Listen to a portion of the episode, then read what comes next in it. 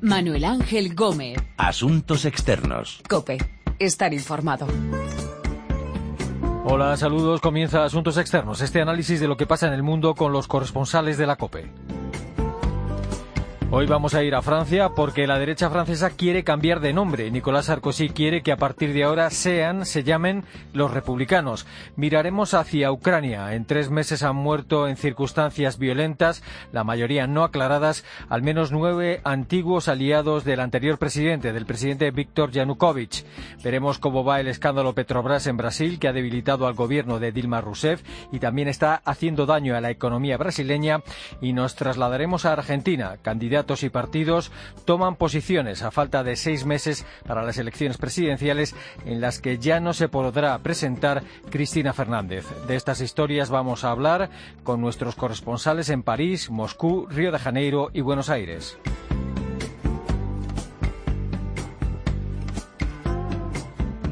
Y primero, Francia. La première chose, c'est qu'il fallait remettre de l'unité. Parce qu'une famille politique qui est divisée et qui est déchirée est inaudible. C'était le premier travail. Et je pense que c'est vraiment à ça que Nicolas Sarkozy a consacré son énergie. Los conservadores, la UMP, quiere cambiarse el nombre. Es una idea del expresidente Nicolas Sarkozy. El secretario general de la UMP decía, le escuchábamos, que eran una familia política que estaba dividida y Sarkozy ha consagrado esta etapa a unirla. París, Asunción Serena, saludos. Hola, ¿qué tal? Hola, eh, ¿por qué Sarkozy cree que es necesario que la derecha cambie de nombre en Francia y por qué el nombre de los republicanos? Pues hombre, el cambiar de nombre, entre otras cosas, para intentar que se olviden estos años de torpezas, de luchas intestinas, de fraudes en las cuentas del partido. Para Nicolás Sarkozy es la ocasión de pasar definitivamente la página y, digamos, vestirse un nuevo traje virginal, al menos en cuanto a lo que es el nombre, ¿no? Porque la UMP es el nombre con el que ganó las elecciones en 2007, pero también con el que perdió en 2012 frente a François Hollande y eso está más fresco en la memoria. Luego, además, es una forma de evitar que el Frente Nacional recurra a una exitosa fórmula que ha creado, que es la UMPS, la UMPS, para designar a la UMP y el Partido Socialista identificados en un solo partido, diciendo que tanto monta uno como monta tanto, ¿no? que son la misma cosa la UMP y los socialistas. Y luego, en cuanto a la elección del nombre, el de los republicanos, pues es una palabra que aparece, el de república, republicano, con, es una palabra que aparece con frecuencia en el nombre del partido de la derecha. El anterior de la UMP, precisamente, era Unión por la República y es un nombre con el que piensan que todo francés se puede identificar y dar una imagen pues de posibles alianzas con, con otros partidos. -huh. eh, pero algunos dentro y fuera del partido, a algunos no les gusta la idea de este cambio de nombre, ¿no? Sí, sí, a, a más de algunos. Uh -huh. Es criticado tanto en la derecha como en la izquierda. Dentro de su partido, pues dicen que es un nombre creado para Sarkozy, para su nueva aventura, no para el partido en sí. Y también le reprochan pues el que no ha consultado con las instancias del partido para elegir el nombre, sino que lo, pues, a parecer lo es, es, impuesto por él. Otros dicen que es un abuso de poder el apropiarse del nombre de republicano, porque es una palabra que pertenece a todos los franceses, y esa es justamente la principal crítica que le hacen también los socialistas, ¿no? que dicen que la república pues, es un bien común y que Sarkozy pues, se lo quiere apropiar. Luego hay otros que dicen que tiene una tonalidad excesivamente americana, que refleja pues, una voluntad de establecer una especie de bipartidismo en Francia, ¿no? en el que no quepan otros partidos, pero para los que apuestan por este nombre, pues es una forma de unir a todos los franceses y luchar contra los comunitarismos. Mm. Nicolás Sarkozy no tiene garantizado ser el candidato del centro derecha a la presidencia y de hecho las encuestas ahora mismo dan como favorito a, a otra persona, a Alain Juppé. Eh, ¿Qué otros candidatos hay? Pues mira, fíjate, en, en el tema de las encuestas eh, hay que mirar qué es lo que, de qué hablan esas encuestas. Porque en los últimos sondeos, si solo se preguntan a los simpatizantes de la UMP quiénes quieren como candidato, pues eh, a quién quieren como candidato para las presidenciales, el 58% dice que Sarkozy uh -huh. y solo 22% que Alain Juppé. Y luego está los otros candidatos que son Bruno Le Maire, que es un antiguo ministro de, Sarkozy, ministro de Asuntos Europeos, que tendría un 9%, y François Fillon, que fue el primer ministro que acaba de presentar hace unos días su candidatura, ha dicho que él, que él se va a presentar, que, que tiene solo un 4%. Pero luego, si se pregunta a los centristas, que es un poco lo que reflejan también el conjunto de los franceses, entonces es Juppé quien tiene, vamos, la mayoría, 30 eh, puntos por delante de Sarkozy. Pero claro, los que van a elegir en estas primarias al candidato son los simpatizantes de la OMP, no el conjunto de los franceses. Por eso, digamos que Sarkozy tiene sus oportunidades todavía. Lo que sí es cierto es que el partido, eh, todavía UMP, ha vuelto a ganar elecciones después de que Sarkozy ha tomado las riendas. Sí, no, es, evidente que la UMP, digamos que ha pasado ya la página de, de las derrotas, pero también es cierto que lo tiene fácil, ¿no? porque tiene un presidente de la República, François Hollande, que está completamente abandonado por sus propios electores, ¿no? Aunque, bueno, también es cierto que, que, de momento Nicolás Sarkozy ha logrado imponerse al Frente Nacional, quizás ha sido una barrera, ¿no? Para para el Frente Nacional, tanto en las municipales como en las departamentales, y son unos resultados que sin duda pues, se, repartirán, se repetirán en las elecciones regionales del próximo 6 de diciembre. Pero bueno, además tenemos la novedad de que las regiones han sido simplificadas, en lugar de 22 ahora son 13, o sea que todo está abierto para ver eh, qué es lo que puede pasar en las próximas regionales que sin duda alguna Sarkozy se podrá apuntar un, nuevo tanto. La UMP está reaccionando por lo que vemos y los socialistas que están en el poder, ¿qué hacen? Pues intentan evitar lo pésimo, porque lo peor ya lo tienen. van a celebrar ahora el próximo 6 de mayo, Hollande celebra sus tres años al frente de la República y es un aniversario pues que ha querido desamortizar justamente para que no se le digan tres años de de la presidencia tras años de fracaso. ¿no? El paro sigue subiendo, eh, las empresas no logran avanzar. Mm, bueno, pues todo esto lo que ha hecho ha sido, digamos, desamortizar esas críticas, concediendo una entrevista tras otra desde hace un par de semanas en todo tipo de medios. Pero, para que veáis como botón de muestra, mm, en la primera, anunció que iba a dar una prima de actividad a todos los menores de 25 años y dos días después el gobierno rectificaba al presidente diciendo que esa prima, en esa prima no entran ni estudiantes ni aprendices. O sea, que muestra mm, hasta cierto punto un poco de, de amateurismo, mm, de amateur o un intento de ofrecer un golpe de comunicación que le ha salido el tiro por la culata.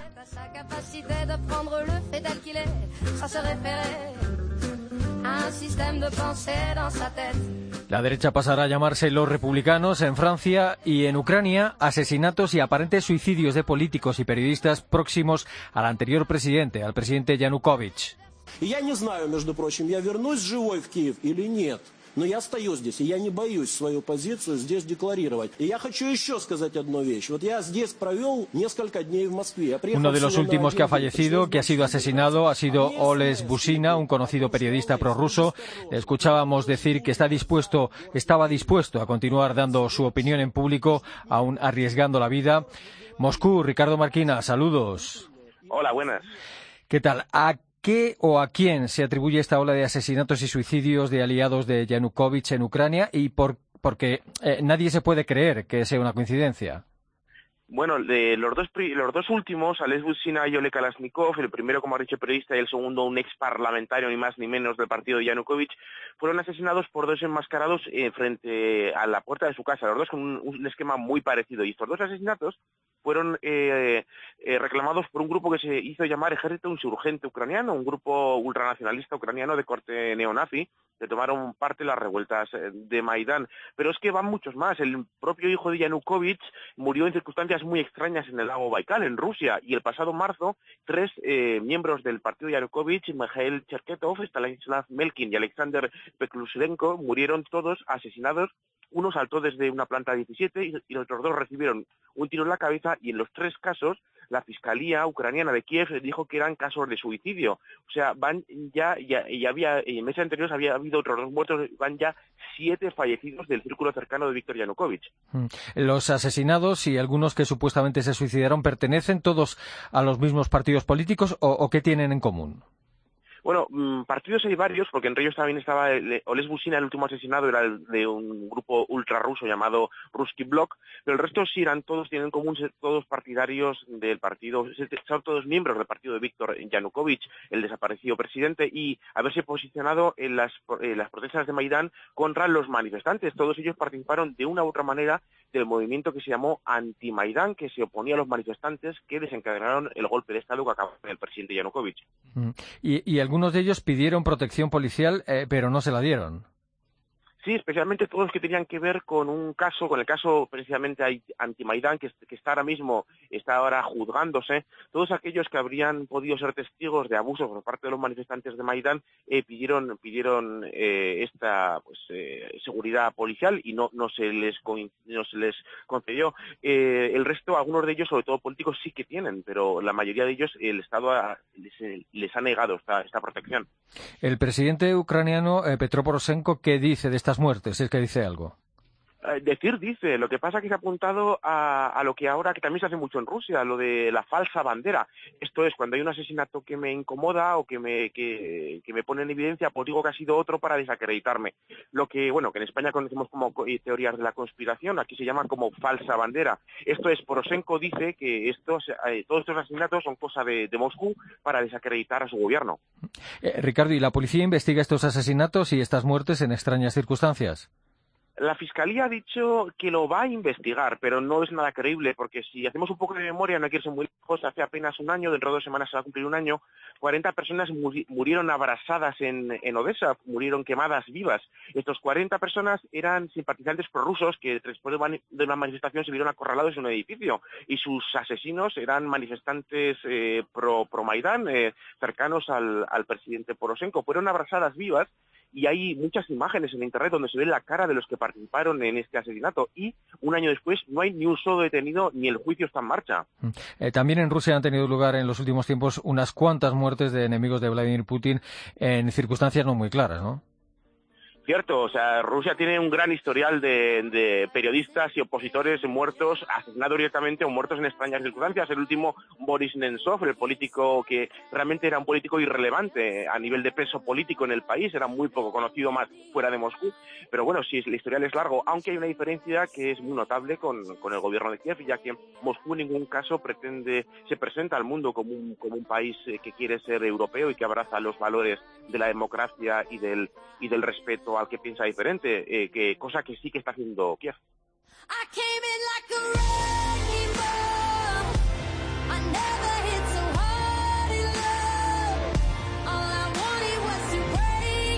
Hola de asesinatos y suicidios de hombres próximos al expresidente Yanukovych en Ucrania. Mientras tanto, en Brasil, el caso de corrupción Petrobras debilita al gobierno de Dilma Rousseff y la economía.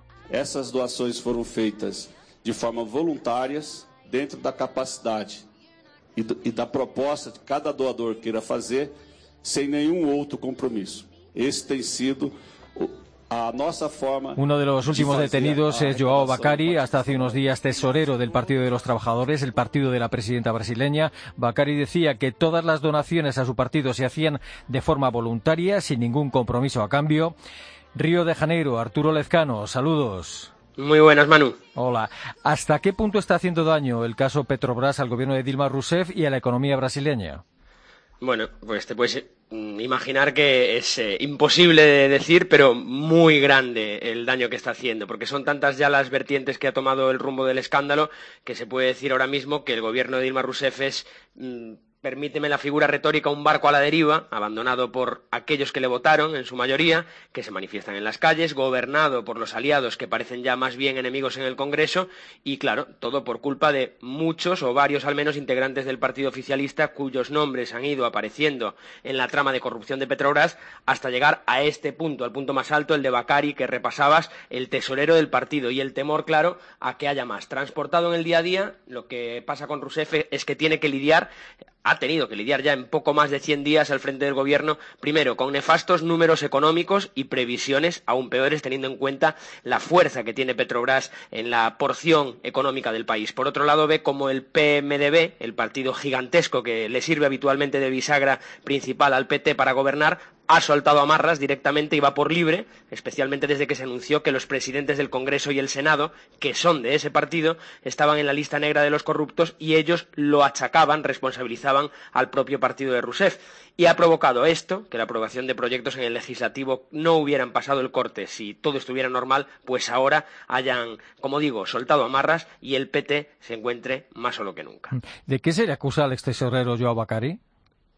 Bueno, pues de algo tan simple como, viejo en la política brasileña y por supuesto ilegal, se le acusa de recibir para el Partido de los Trabajadores un porcentaje, primero un porcentaje del Departamento de Servicios de Petrobras y segundo y más importante, dinero en metálico de empresas que participaban de la trama de corrupción en Petrobras con el fin de ganarse los favores del partido de gobierno. O sea, sobornos en toda regla, pero como él mismo decía en ese corte que escuchábamos, disfrazado, él no decía disfrazado, claro, decía que eran donativos legales para financiar las campañas electorales. O sea, la famosa caja B tan vigente en este país. Ojo que cuando hablamos de dinero hablamos de hasta 200 millones de dólares, según han dicho varios de los delatores, que son empresarios de alto rango que han acusado al tesorero, y cuando hablamos de campañas hablamos incluso de la de 2010, que fue la que aupó a Rousseff a la presidencia. O sea que ahora sabemos que el dinero se blanqueaba presuntamente en una imprenta que facturó de manera ficticia material de campaña y a partir de ahí se ha ido sabiendo una retaíla de cifras que llegaban desde empresas al PT, supuestamente como esas donaciones,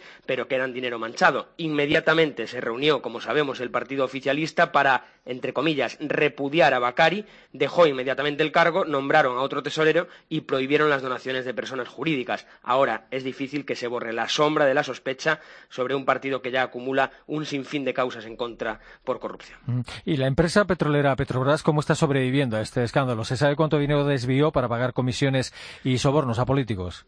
Sí, sí, por fin lo hemos sabido, eh, las cifras que, son lo, más oficial a lo que nos podemos agarrar, porque han sido presentadas en rueda de prensa. Petrobras ha cifrado, atención, en casi 2.000 millones de euros al cambio de hoy, que por cierto sería mucho más hace un año o en los años en los que se cometieron las tropelías, porque el real estaba mucho más fuerte frente al euro y al dólar. Casi 2.000 millones de euros las pérdidas provocadas en un solo año ¿eh? por los desvíos de dinero por la trama Lavallato. Del total de pérdidas de este año, que ha sido prácticamente 7.000 millones de euros, que son casi tantos como ganó la empresa en el año anterior. Esa rueda de prensa a la que hacía referencia fue eh, histórica prácticamente por la cantidad de medios y la repercusión que ha tenido aquí en Brasil y en ese tono histórico se mostró el presidente de Petrobras que como sabemos no forma parte de la vieja directiva de la época del escándalo, Aldemir Bendine, lo dijo claramente, sienten vergüenza por lo ocurrido pero cree que los casos de corrupción suponen un punto de inflexión, de inflexión, un volver a empezar para la empresa que empieza a recuperar, por cierto, el valor en bolsa tras haberse sacado de dentro todo lo que atenazaba. Claro que por delante se ha llevado miles de millones y ahora lo que toca es reducir deuda, reducir inversión de momento y cambiar radicalmente el modelo de gestión si quiere volver a ser la sombra de la que fue mayor empresa de Latinoamérica. La impresión es que Dilma Rousseff está cada vez más acorralada por este escándalo. Eh, cientos de miles de brasileños salían a la calle hace unas semanas contra la corrupción. Si las cosas no cambian, ¿podría verse obligada la presidenta a abandonar el poder? Bueno, es, difícil desde el punto de vista jurídico-político, como ya han dicho varios expertos eh, a lo largo de estas semanas, pero claro, definitivamente no es descabellado viendo la, animosidad y el número de manifestantes que llenaron las calles dos veces, una con dos millones de personas y otra con ochocientos mil. Si bien doscientos millones de habitantes, eso es una minoría, es una minoría importante con alto porcentaje de la renta del país y aunque había grupos definitivamente antidemocráticos que pedían una intervención militar, la mayoría mayoría lo que quieren es, pues, o que cambie radicalmente el gobierno del PT o que haya una impugnación de ese segundo mandato de Dilma, como decimos, difícil por ahora, pero que ya empieza a no sonar tan tan lejano.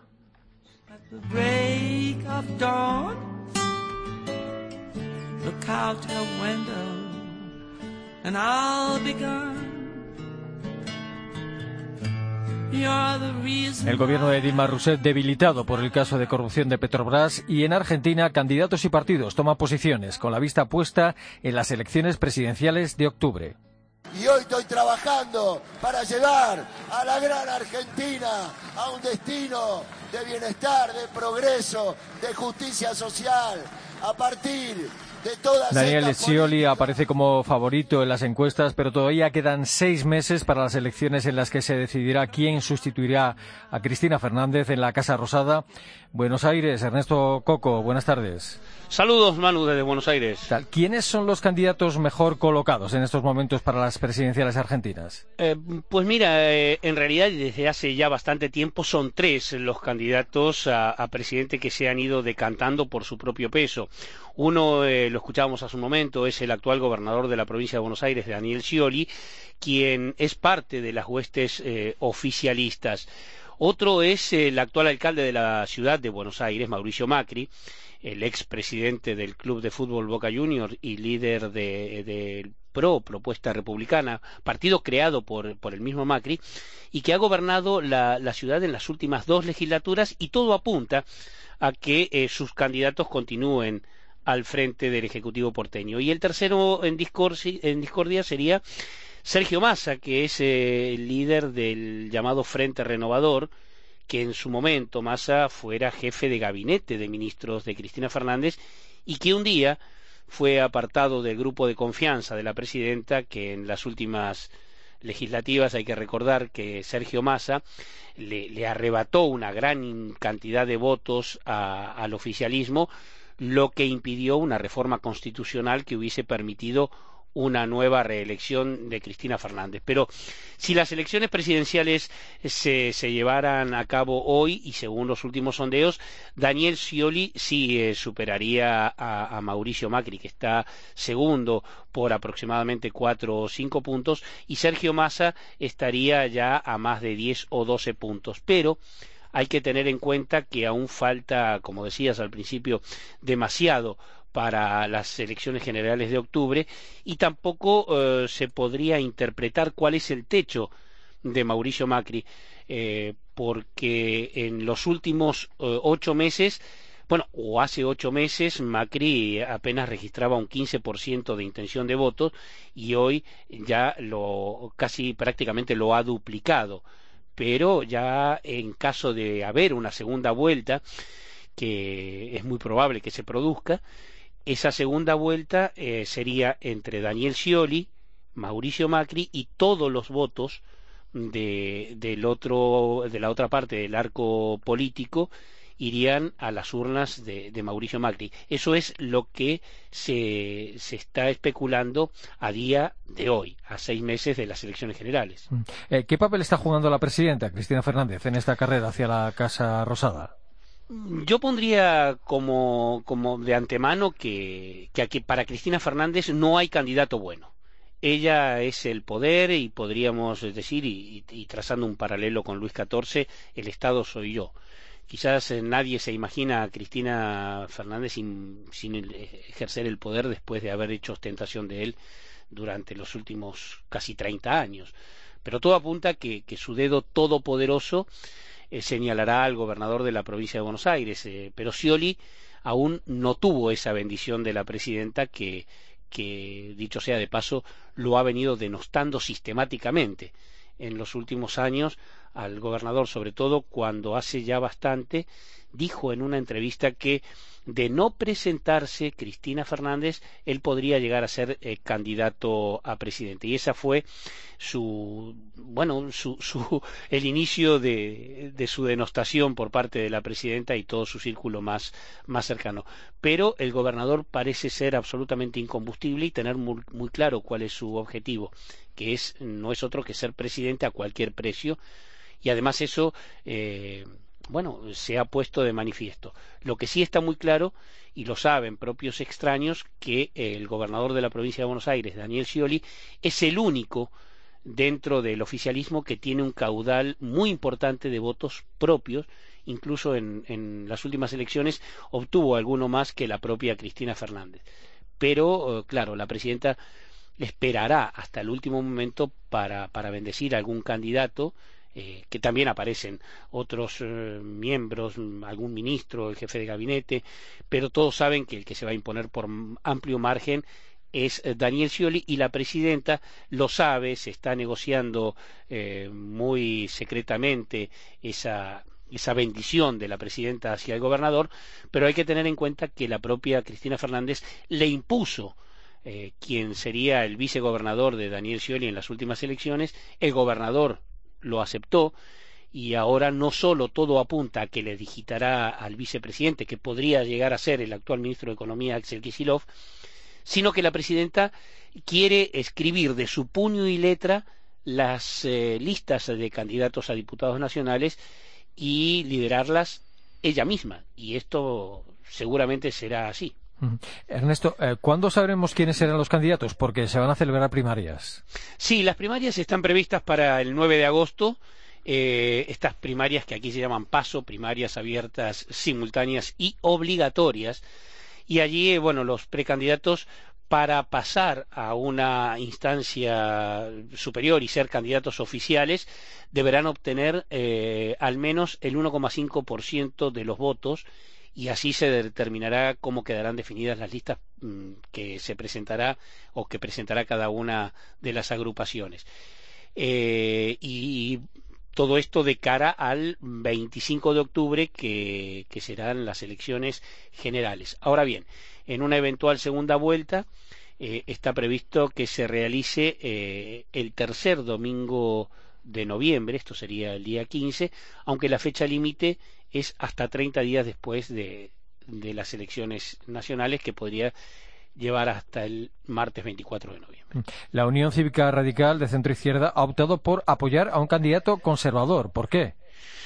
El por qué podríamos eh, llevarlo hasta que hasta, hasta la, la, frustrada presidencia de Fernando de la Rúa. Diría que esa frustrada alianza gestada en 1997 y que produjo la abrupta y anticipada salida de De la Rúa en 2001 provocó que la Unión Cívica Radical eh, comience a transitar una crisis prácticamente terminal, ya que a partir de ese colapso eh, histórico y que ha dado la vuelta al mundo con la crisis económica, no pudo crear más que dirigentes de segunda línea, Manu. Tanto es así que desde entonces el radicalismo nunca ha vuelto a lograr captar un, fuerte caudal de votos. Una convención nacional hace, hace pocos, eh, pocos días eh, del partido y allí todos sabían que lo que surgiría de ahí sería la posibilidad de un encuentro con otras fuerzas, pero también eran conscientes que ninguna de las circunstancias sería un radical quien encabezara la fórmula y allí fue donde eh, bueno se creó una alianza con, eh, para apoyar al, al, PRO, al partido mm, de Mauricio Macri, el actual alcalde de la ciudad de Buenos Aires. El problema de la crisis de radical va mucho más allá de lo que pueda ocurrirle al partido y está directamente vinculado con el desprestigio y la pérdida de influencia que caracteriza a, los partidos políticos en general. Pero los radicales eh, tienen una ventaja, es un partido centenario, tienen una presencia en todo el país, en cada provincia, en cada ciudad.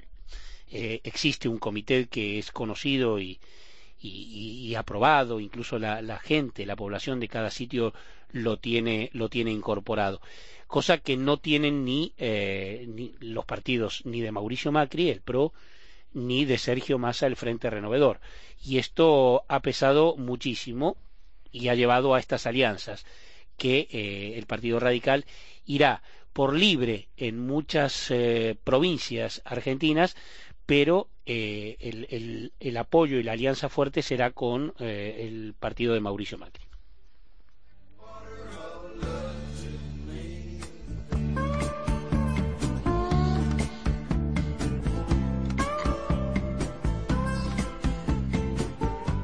Candidatos y partidos tomando posiciones para las elecciones presidenciales en Argentina. El escándalo Petrobras debilita el gobierno de Dilma Rousseff en Brasil.